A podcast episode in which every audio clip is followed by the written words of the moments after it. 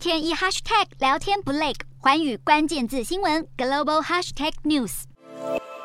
一开盘，护国神山台积电大涨二十二点五元，市值站上十二兆元大关，也贡献大盘约一百八十六点。电子代工龙头红海早盘股价也劲扬超过百分之二点五，就连航海王也全面出动，电金船齐涨。国安基金第八度决议进场护盘，看得出拉抬效果。过去四次护盘，国安基金十档必买标的，包括电子股台积电、鸿海、台达电、广达；传产股台泥、台塑、南化、台化；而金融股则有华南金、兆丰金。而翻开国安基金的七次护盘史，第一次民国八十九年首次政党轮替，护盘大撒五百四十二亿元，拉抬大盘百分之九以上。不过以亏损五百亿元出场。至于成效最好的，则是一百零九年进场两百零七天，花七点五亿元就让股市翻涨百分之四十九。成效最差的一次是八十九年网络泡沫化，以巴冲突和四停建，动用金额最高一千两百多亿元。进场后台股人跌，国安基金点头护盘，一旦上堂提振信心很有感，但能不能成功救市，能救多少还要再观察。